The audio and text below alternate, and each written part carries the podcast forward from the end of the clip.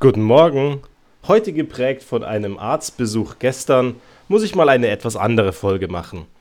Also, ich war gestern beim Osteopathen und ich weiß ja nicht, wie das bei dir ist. Warst du schon mal bei einem alternativen Mediziner? Also bei einem Heilpraktiker oder beim Osteopathen? Vielleicht beim Chiropraktiker?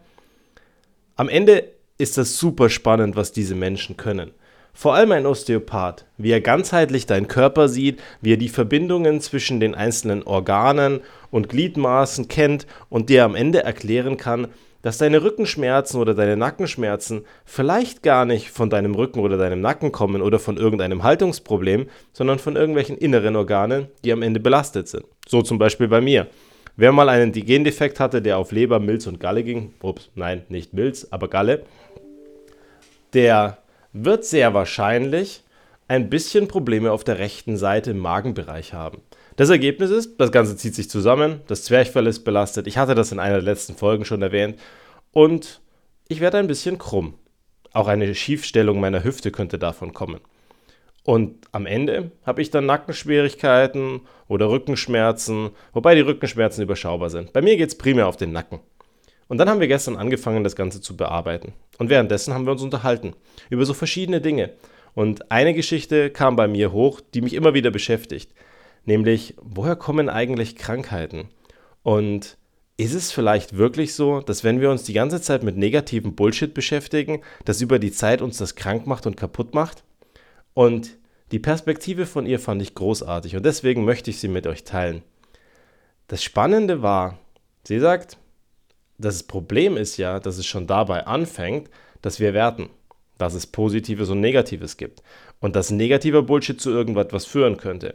Weil grundsätzlich muss man ja gar nicht werten, sondern man sagt einfach, da ist Energie. Irgendwelche Energie. Keine positive, keine negative, sondern Energie. Und Energie kann in uns reinkommen und kann wieder auch aus uns rauskommen. Und so gesehen kann auch, wenn du dich permanent mit negativen Dingen beschäftigst, das vielleicht gar keinen Schaden bei dir ausrichten, aus dem einfachen Grund, wenn du in der Lage bist, Energie aufzunehmen und wieder abzugeben, dann sollte es dauerhaft kein Problem sein. Hm, soweit, so gut. Was ist nun mit meiner Theorie mit, wenn du dich mit negativem Bullshit beschäftigst, dann macht dich das irgendwann krank. Zu einer gewissen Art und Weise oder zu einem gewissen Maß bleibe ich dabei. Ich bleibe bei meinem Grundsatz, der da heißt, wenn du dich mit Dingen beschäftigst, die dir nicht gut tun, dann geht es dir über die Zeit schlecht. Aber was dir gut tut und was dir nicht gut tut, ist deine Entscheidung am Ende. Und es ist ja auch deine Art und Weise, wie du mit diesen Dingen umgehst.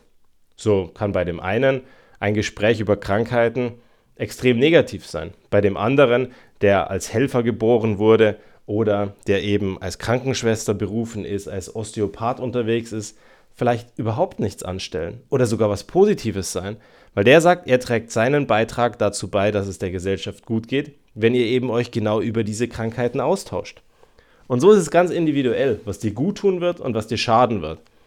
Und dabei muss ich ihm zumindest im aktuellen Stand der Dinge bleiben.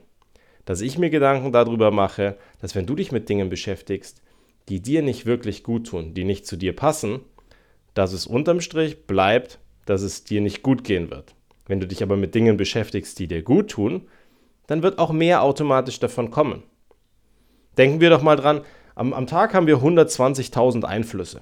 Ich meine, seit wir zu Hause sind, wahrscheinlich nicht mehr ganz so viele. Wir werden unterm Strich immer noch Einflüsse haben, aber wir werden die gar nicht mehr so bewusst wahrnehmen. Aus dem einfachen Grund, wenn du zu Hause bist, kennst du das Umfeld und du filterst viel mehr weg. Weil du weißt ja, was da ist. Aber wenn du dich rausbegibst in die Welt, dann hast du viel mehr Einflüsse.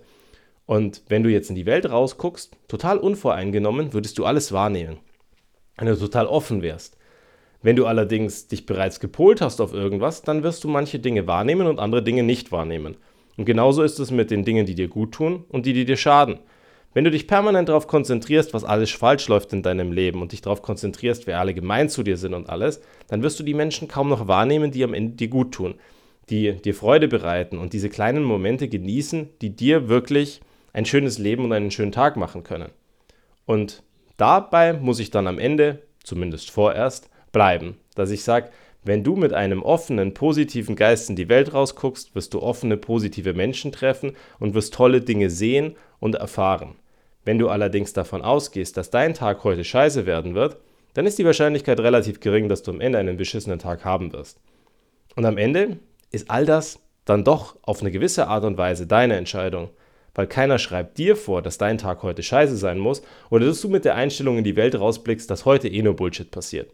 Aber sobald du das tust, wird sehr wahrscheinlich passieren, weil das Universum ist ja drauf, dass es sagt, ah, ganz gerne würde ich alles tun, dass es dir gut geht. Und wenn du permanent negative Sachen suchst, dann wird es schon negative Sachen für dich haben, weil es geht ja davon aus, dass du genau das möchtest. Also, pass ein bisschen auf, was du denkst und wie du in die Welt hinausblickst, weil am Ende wirst du das sehen, was du suchst, auch wenn du dir gar nicht darüber im Klaren bist, dass du das gerade suchst. Bis zum nächsten Mal.